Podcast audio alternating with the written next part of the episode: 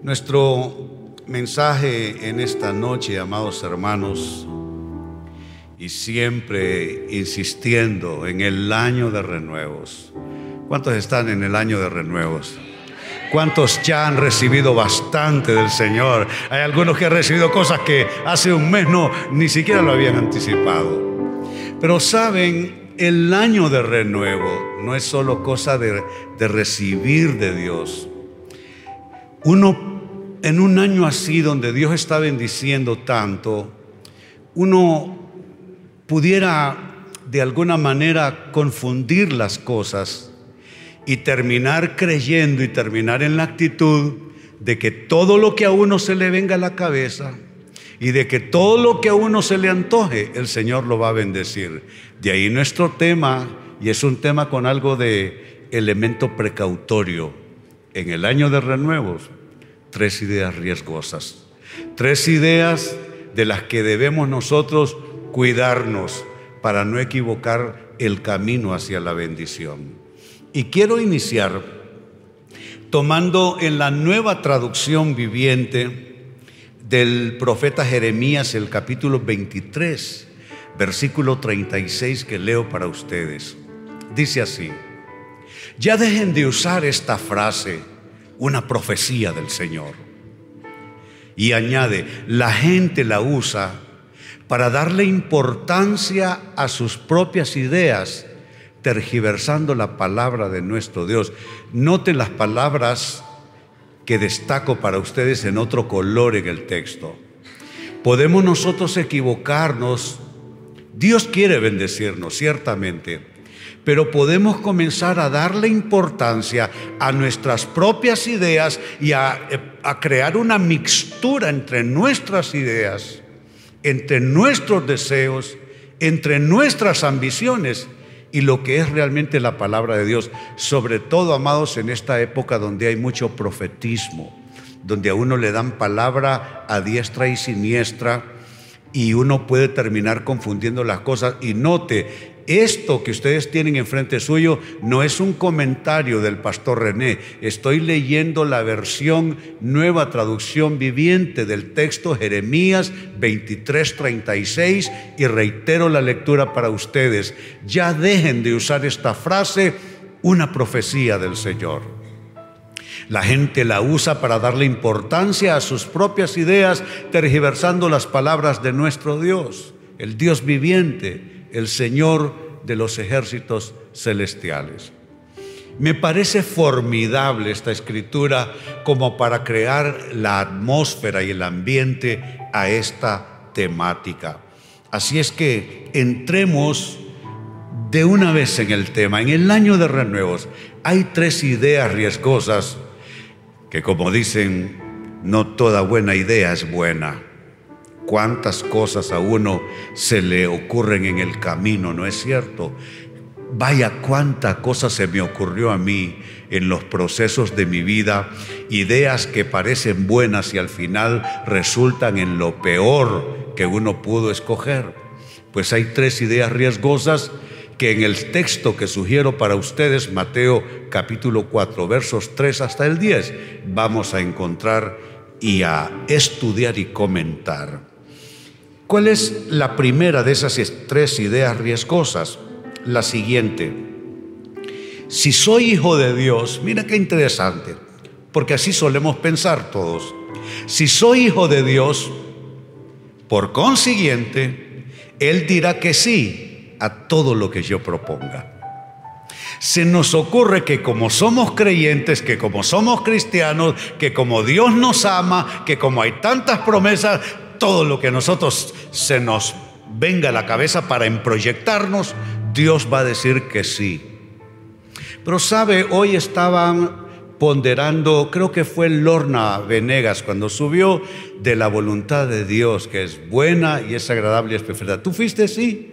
Sí. Qué importante es que no solo piensa yo en términos de mis deseos, de mis ambiciones, de mis proyectos, pero qué importante es juntarlos y ponerlos en comunión con la voluntad de Dios. Porque Dios no trabaja para mí ni trabaja para ustedes. Nosotros vivimos para Él. Y si bien es cierto, Dios nos concede esos espacios para planear la vida, para soñar, para proyectarnos, si bien es cierto, Dios nos concede esas libertades en su gracia, hombre, porque ¿quién soy yo y quién es usted para que decidamos qué es lo que nos conviene y qué no nos conviene?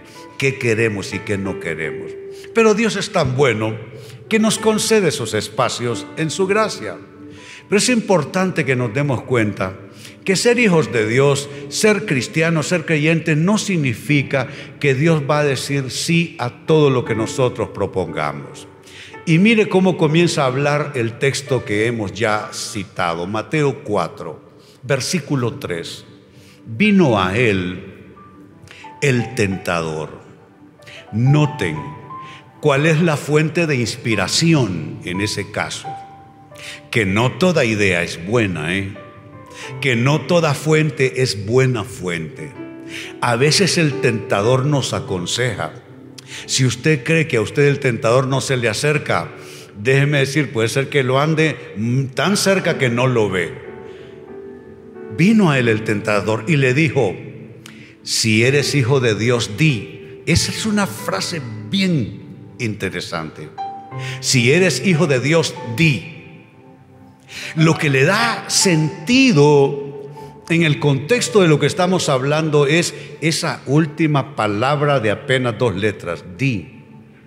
¿Creen ustedes que porque somos hijos de Dios vamos a, a decir y a proponer cualquier cosa que nosotros eh, quisiéramos y que, y que Dios está obligado a lo que yo diga, Él lo va a cumplir. ¿Quién trabaja para quién? ¿Quién vive para quién? ¿Dios trabaja para mí o yo trabajo para Dios? ¿Dios vive para mí o yo vivo para Dios?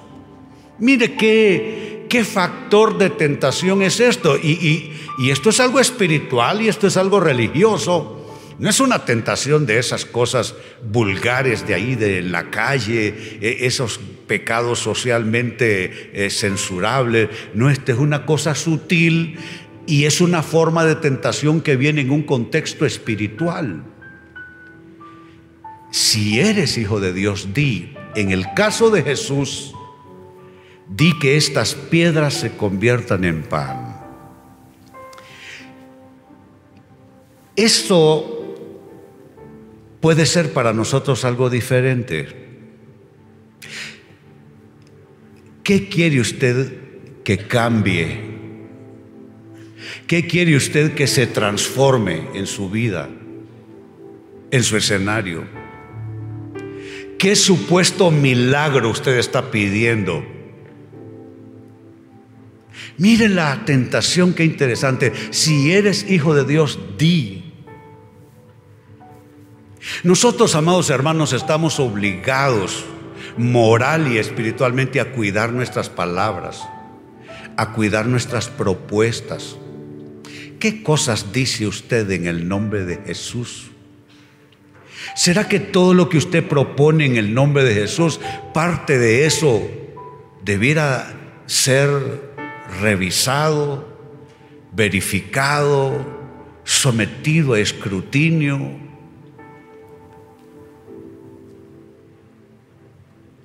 Corrección a esto.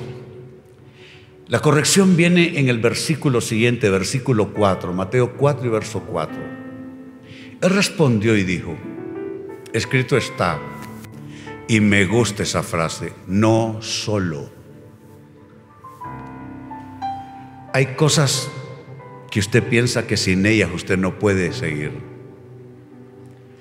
Hay cosas que usted cree erróneamente que si no las tiene, si Dios no se las da, usted no va a ser feliz, usted no va a ser dichoso, usted no va a ser victorioso. Pero mire la corrección a esto, si eres hijo de Dios, di.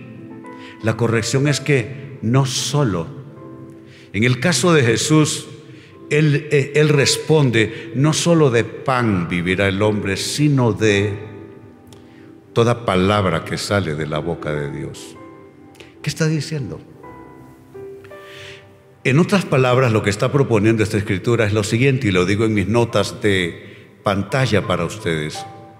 Está diciendo que la voz de Dios siempre, en todos los casos, indefectiblemente, la voz de Dios debe estar por encima de tu necesidad.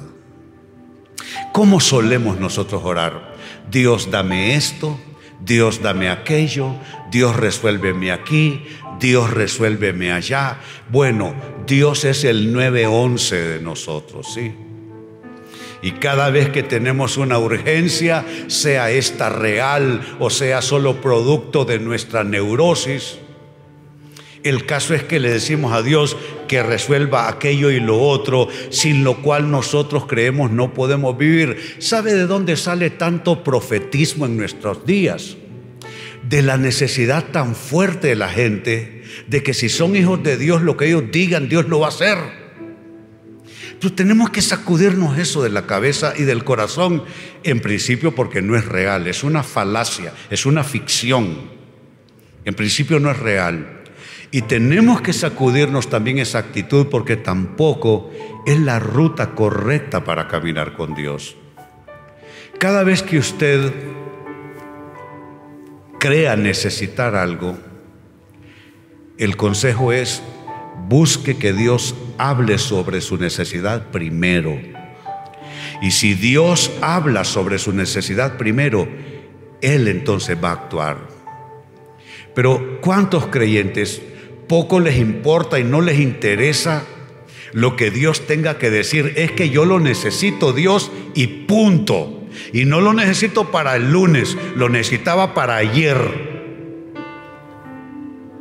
Pero siempre debe haber la voz de Dios por sobre nuestras necesidades. Siempre. Entonces, ¿cuál es esa, esa idea negativa, extraña, idea riesgosa de la que debemos cuidarnos en un año de renuevo. Volviendo eh, eh, en este aspecto sobre, en la pantalla, si soy hijo de Dios, Él dirá que sí a todo lo que yo proponga. Eso es completamente falso. Usted necesita buscar la voluntad de Dios todos los días en todos sus asuntos.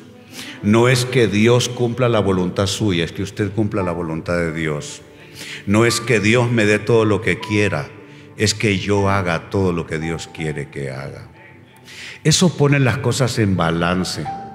Y ya que mencioné el término, le quita neurosis a la vida cristiana, porque ya no estamos en una carrera loca de de conseguir lo que creemos absolutamente urgente y necesario, sino que nos vamos concentrando más bien en caminar bajo una palabra de Dios todo el tiempo, en la voluntad de Dios en todas las cosas.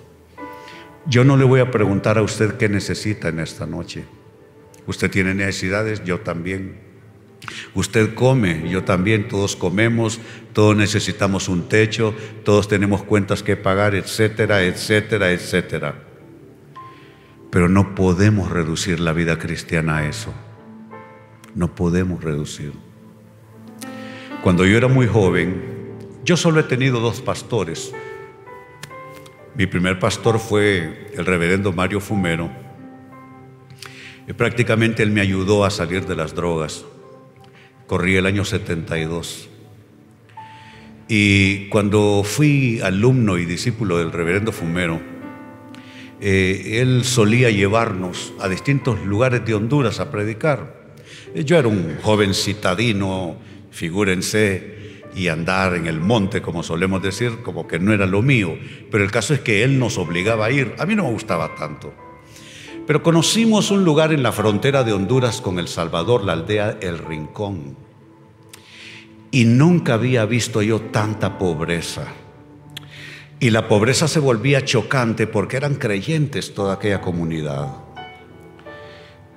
Comían tortilla con sal, eso es lo que comían.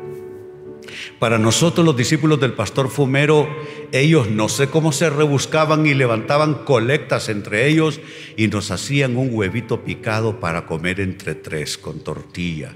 ¿Y qué hacíamos nosotros en esa aldea? Estábamos ayudando a construir la capilla de los hermanos de la iglesia. Eh, Y sabe, una de las cosas que, que impactó mi vida es la diferencia de personas que no están, no circunscriben la vida cristiana a las cosas que tienen o no tienen, a las cosas que necesitan y, y que están exigiéndole a Dios, sino que ellos están más bien fundados en su relación con Dios. Miran sus necesidades de una manera transitoria y, no solo transitoria, miran sus necesidades como una cosa secundaria. Le estoy hablando del año 1972. ¿Cómo ha cambiado el cristianismo desde entonces? Hoy día vivimos un cristianismo basado en cosas materiales que básicamente en, en este tiempo de la vida humana, estar bendecido es tener todo lo que uno quiere. Y se ha, eh, se ha hecho un sinónimo, una cosa de la otra. Bendición es tener muchas cosas y bendición es que Dios me dé todo lo que yo quiera. Pero les tengo una noticia y en el fondo es una buena noticia.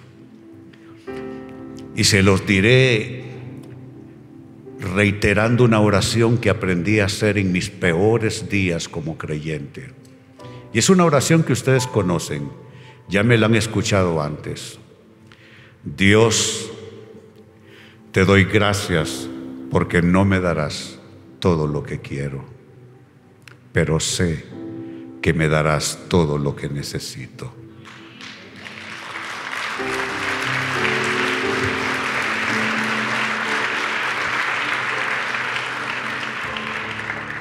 Segunda idea riesgosa para un hijo de Dios.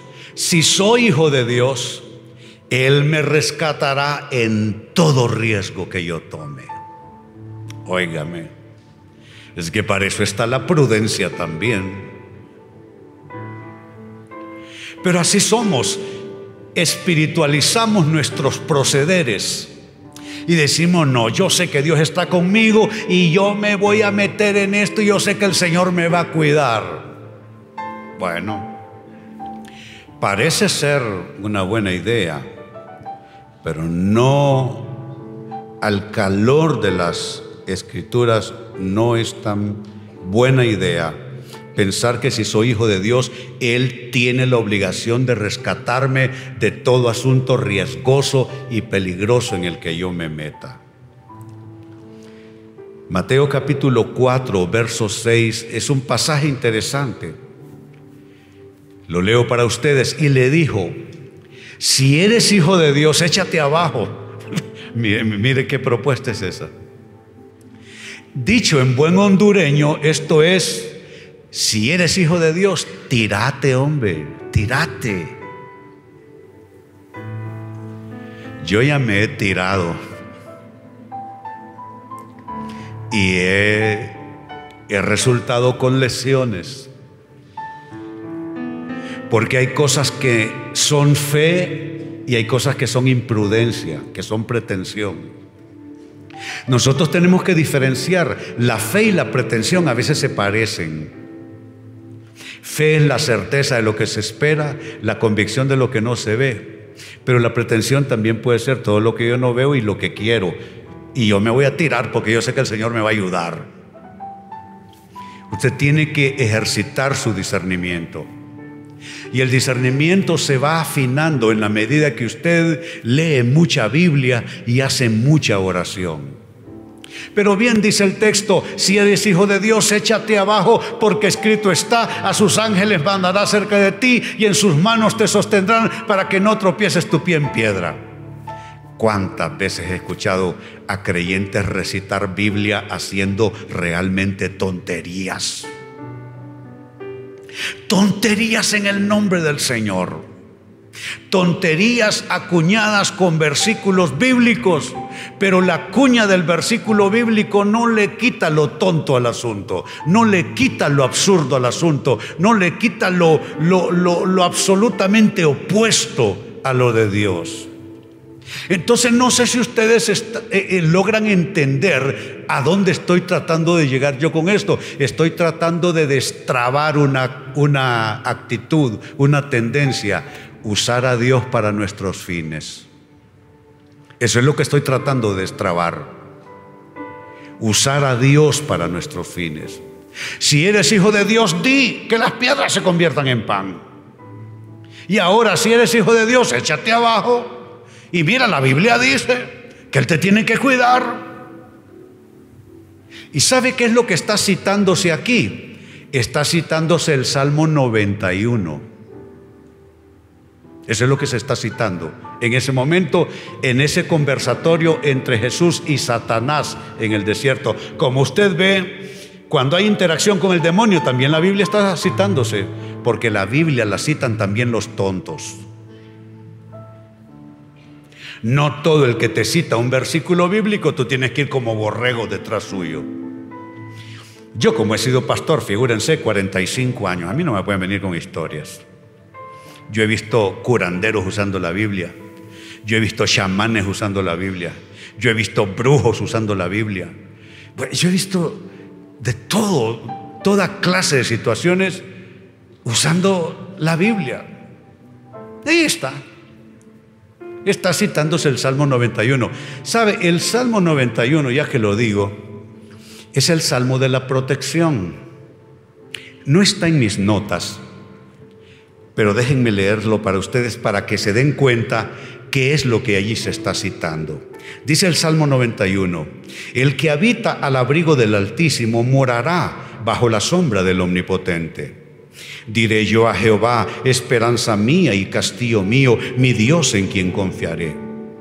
Él te librará del lazo del cazador, de la peste destructora. Con sus plumas te cubrirá y debajo de sus alas estarás seguro. Escudo y adarga es su verdad. No temerás el terror nocturno, ni saeta que vuele de día, ni pestilencia que ande en oscuridad, ni mortandad que en medio del día destruya. Caerán a tu lado mil y diez mil a tu diestra, mas a ti no llegará. Porque has puesto a Jehová que es mi esperanza. Oh, me salté. Ciertamente con tus ojos mirarás y verás la recompensa de los impíos. Porque has puesto a Jehová, que es mi esperanza, al Altísimo por tu habitación. No te sobrevendrá mal ni plaga tocará tu morada. Pues a sus ángeles mandará acerca de ti que te guarden en todos tus caminos. Y en las manos te llevarán para que tu pie no tropiece en piedra. El diablo le está citando el Salmo 91 a Jesús.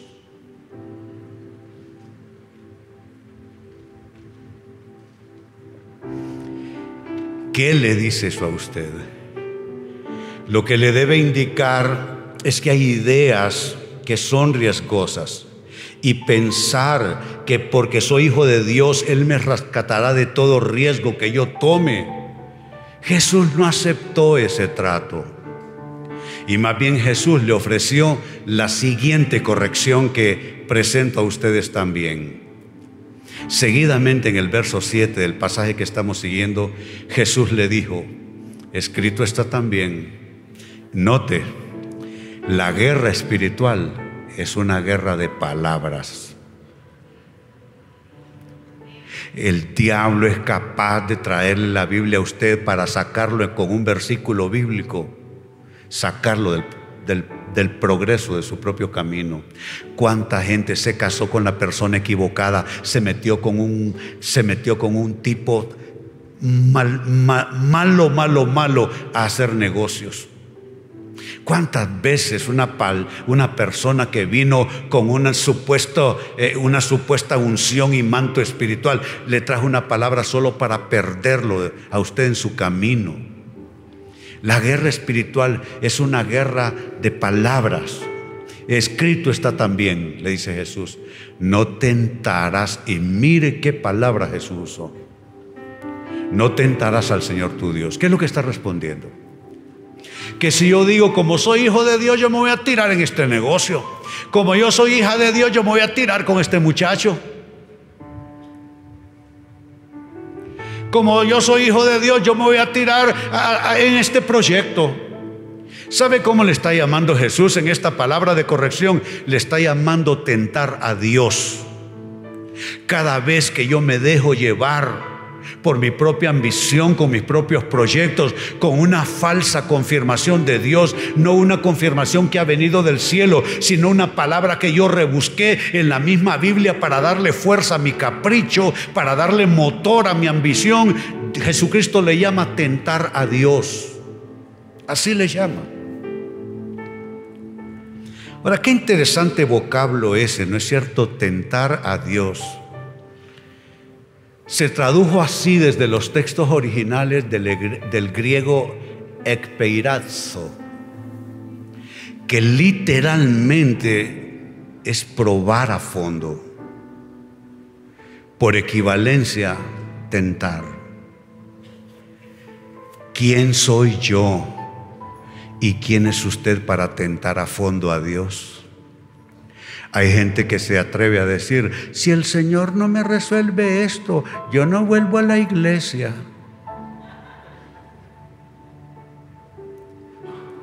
Probar a fondo. Señor, si tú no lo haces, me voy a resentir contigo por el resto del camino. Si no me das ese trabajo, si esa muchacha no me dice que sí, si no logro comprar el carro que quiero, si no me das esa pantalla, ya viene la Champions, si no viene esa pantalla nueva, si no me voy de vacaciones, probar a fondo a Dios. Sabe que nosotros tenemos que aprender a ser fieles con Dios, no importa lo que esté pasando.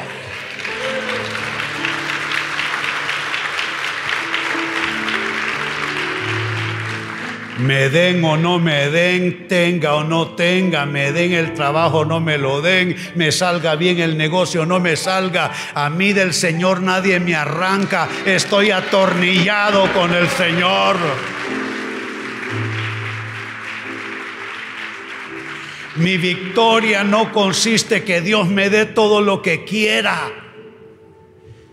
Mi tema con el Señor no es dame aquí, dame allá. Mi tema es Señor, te voy a seguir desde aquí hasta la eternidad. Yo te alabaré, no importa lo que esté pasando.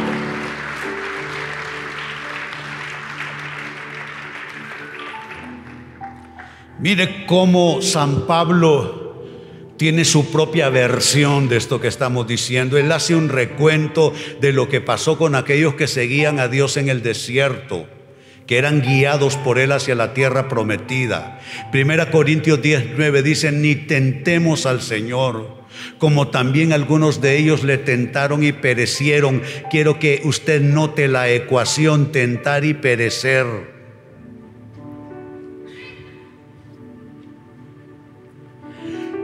Nuestra oración de confianza en Dios debe ser de tal manera que le podamos decir, Dios conmigo, haz tú lo que quieras. Porque Dios es bueno y solo bueno. ¿Usted cree que si usted le dice, Dios, haz conmigo lo que quieras, usted se va a arrepentir después porque Dios va a decir, ah, de verdad, puedo hacer contigo lo que quiera. Vamos a ver si es cierto. Te voy a hacer enchiladas con papas. Dios es bueno, Dios es fiel, Dios es misericordioso. Ya se ha dicho varias veces en esta noche, la voluntad de Dios es buena, agradable y perfecta. ¿Cómo es la voluntad de Dios? Ahora díganmelo con verdadero coraje. Es buena, agradable y perfecta. Eso es lo importante. Y vamos a confiar en Dios, no importa lo que esté pasando. No importa lo que esté pasando. Así que dije número dos, entonces se suena muy riesgosa idea. Pensar que si soy hijo de Dios, Él me rescatará de todo embrollo, de todo enredo, de todo riesgo en que yo me meta. Y tres, cierro con esto. Una tercera idea riesgosa. La idea de que Dios entenderá, hmm, Dios entenderá. Si para lograr el éxito tengo que romper alguna regla, Dios lo entenderá. Solo será una vez. Dios sabe que yo esencialmente soy bueno, soy, soy, soy gente de fe, pero Él entenderá si alguna vez yo tengo que romper alguna regla. Sabes, una pésima idea. Es una pésima idea. Robar, mentir, engañar, aunque sea solo una vez, mentir en su declaración de impuestos, cualquier cosa que involucra esta idea extraña y ajena a la palabra de Dios, que como Dios está conmigo, Dios me va a permitir hacerlo una sola vez, aunque sea.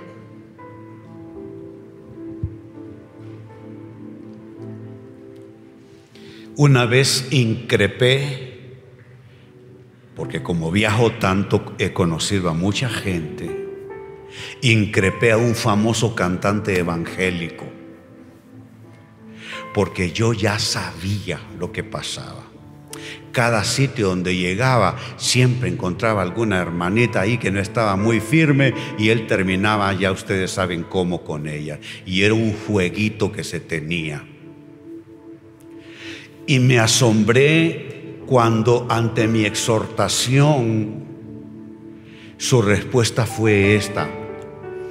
Pastor René, yo sé que usted tiene razón en lo que me está diciendo, pero el Señor conoce mi corazón, que yo lo amo. Hello, dije yo.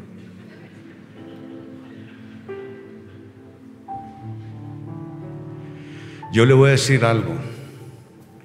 Yo he servido al Señor casi 45 años, pero si meto la pata una vez, Dios no me va, no me va a a cubrir en ese asunto. Y es una mala idea pensar que si somos hijos de Dios, no habrá ninguna repercusión de las equivocaciones que cometamos. Ahora, aclaro, Dios nos perdona. ¿Cuántos se saben perdonados? Yo sí. Yo he cometido muchos errores a lo largo de mi vida. Y no le hablo de mi vida sin Cristo, de mi vida cristiana. He cometido errores como cualquier otro. O sea que no estamos aquí cuestionando ni remotamente el perdón de Dios. Pues lo que estoy diciendo es que no caigamos en jugueteos de la conciencia, engañándonos a nosotros mismos, creyendo que Dios conoce mi corazón, como me dijo el cantante ese. Yo me di la vuelta y me fui y lo dejé. Ahí me lo encuentro y yo digo, a saber.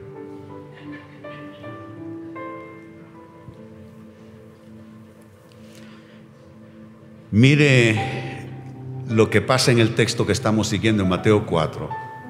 Otra vez le llevó el diablo porque todas estas ideas, el origen es ese, esa es la fuente. Le llevó al diablo a un monte muy alto, le mostró todos los reinos del mundo y la gloria de ellos. Vea reinos y gloria, reinos y gloria. Que eso es todo lo que a nosotros nos interesa, la verdad. Y le mostró todo eso. Reinos y gloria representa fama, reconocimiento, dinero, prestigio, todo lo que usted quiera. Y le dijo, todo esto te daré, pero sabe, lo pesado no está en esa frase, todo esto te daré. Allí no está el candado. ¿Sabe dónde está el candado? En la palabra de apenas dos letras que subrayo para ustedes. Sí. No, sí. Ahí está. Usted sabe, los candados pueden ser muy grandes, pero tiene un agujerito y entra una cosa ahí y ¡bum! se abre. En el sí parece ser una pequeña cláusula que dice, pues hombre, dos minutos, ponete de rodillas. Nadie te está viendo, solo estamos tú y yo. Y el Señor sabe. ¿Para qué te mandó el Señor? ¿Para tener todos los reinos? Sí. ¿Para recibir la gloria? Sí. Pues yo te lo puedo dar. ¿Para qué tenés que ir a la cruz? ¿Para qué? Mira, dos minutos. Uno pues. Un minuto. Rodillas en el piso y me adoras. Sabe, no se necesita ser Jesús. Pero ese sí, como una articulación condicionante, eso se nos ofrece a nosotros todo el tiempo. Para obtener trabajos, para obtener favores, para recibir prebendas, para tener logros, para conseguir cosas. En muchos casos hay un sí condicionante de por medio.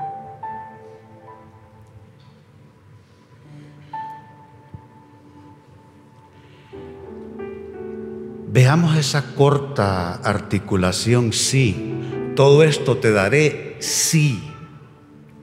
En el griego esto es una, es una partícula condicional que significa esencialmente en caso de que o siempre que. Te doy todo esto en caso de que tú hagas aquello.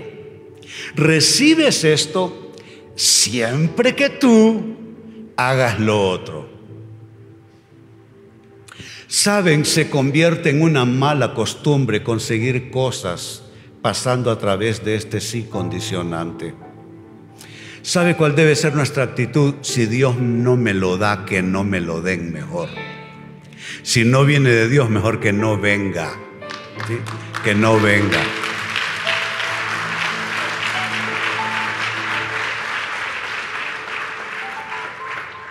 Y esa debe ser una actitud férrea. ¿Frente a qué? Frente al sistema, frente a temas de negocios, cuestión de la política, asuntos de trabajo, cuestiones de dinero.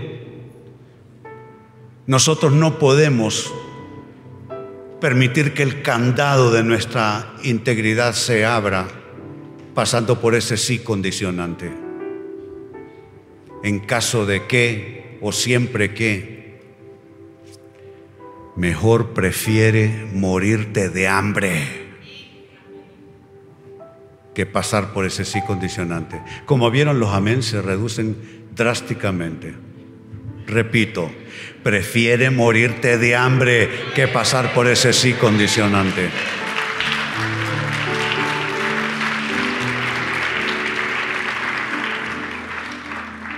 Y mire que el tema fue, si postrado me adorares. ¿Qué hay con esa palabra? Eh, eh, el pastor Omar la usa bastante aquí en el altar, adorar, adoración. Uno de mis maestros de, mi, de mis años de, de discípulo fue el, el pastor Antonio Ulloa, un maestro formidable que cómo lo extraño yo.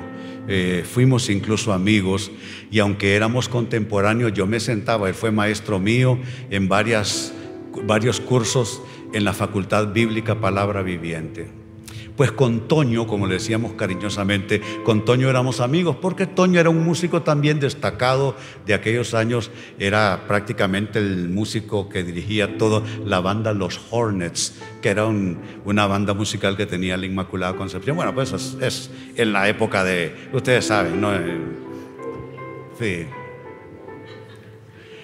El caso es que Antonio fue el primero que le escuché esto el griego proscuneo, él me lo enseñó. Le estoy hablando hace más de 40 años. Literalmente eso que se traduce como adorar es el griego proscuneo, que literalmente es besar, pero en este sentido, besar como un perro lamiendo la mano de su amo. o sea que Quítele el manto de espiritualidad al término de adorar. Y cuando nosotros venimos a adorar al Señor, venimos a hacer como hace. Yo tengo un chucho ahí en la casa, se llama Gunther. Y Gunther, cuando yo entro, es un chucho. Eh, yo lo miro re feo. Le digo que parece zorrillo, parece mapache. Y es que se parece a mí porque eh, todo su pelaje es gris y blanco y, y negro, todo mezclado. Entonces es un perro canoso, aunque es un cachorro todavía. Pues Gunther cuando entro, él se me tira y él me lame la mano. Sabe, hay gente que te ofrece cosas si tú les lames la mano. Hay gente así. El sistema te ofrece cosas si tú le lames la mano a alguien. Y eso es adorar. Por, por, consiguiente, proscuneo se puede traducir como adular o agacharse literal o figurativamente o como postrarse en homenaje, en reverencia, que es equivalente a adorar. No sé si han prestado atención al pastor Omar, muchas veces él lo dice, y no le daré gloria a nadie. Y hasta que se siente ofendido uno. No le daré gloria, me parece que me está diciendo a mí, y no le daré gloria a nadie. Bueno, ofendámonos todos, pero así debe ser. Nosotros no debemos pagar con adulación o agachar la cabeza literal o figurativamente ante nadie, no importa qué nos esté ofreciendo, ni nos vamos a postrar en homenaje y en reverencia a nadie. Yo no sé de ustedes, pero a mí nadie en este país me va a hacer inclinar la cabeza con reverencia, reverencia solo a Dios.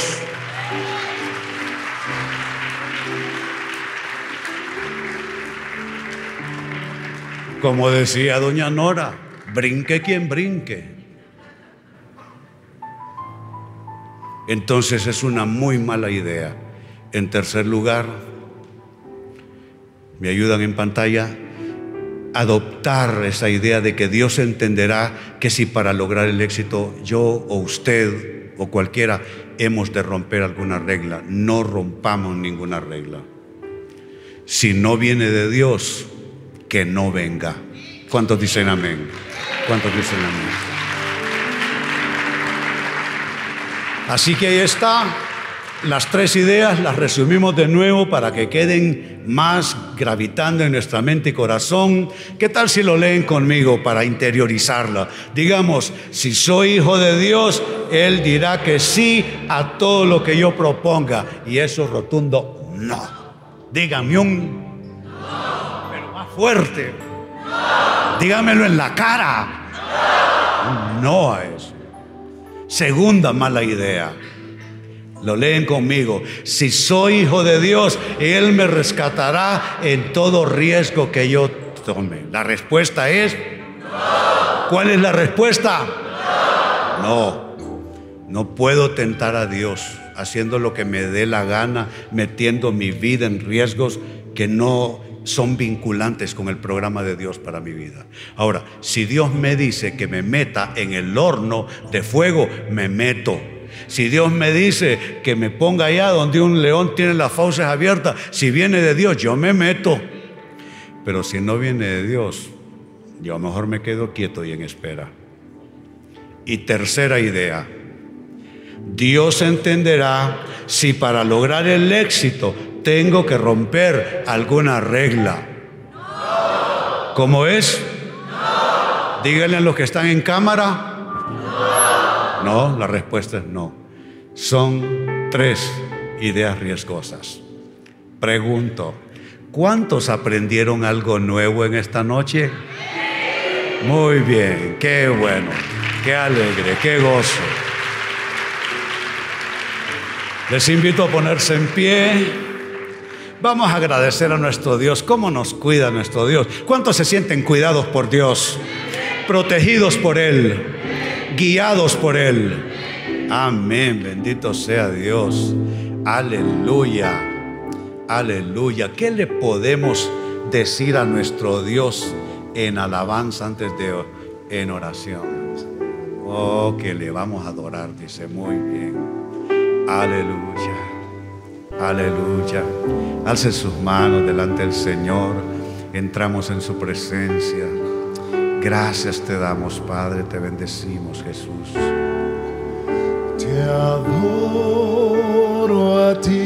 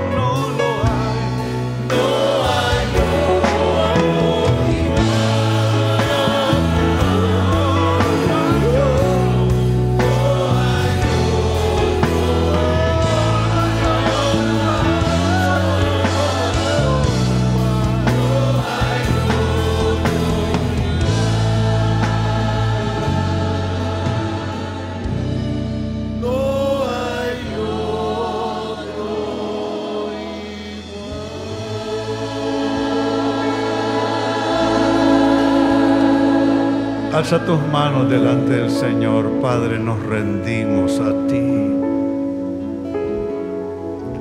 Nos rendimos a ti. Y hoy declaramos con fe y autoridad que no solo de pan vivirá el hombre, sino de toda palabra que sale de boca de Dios.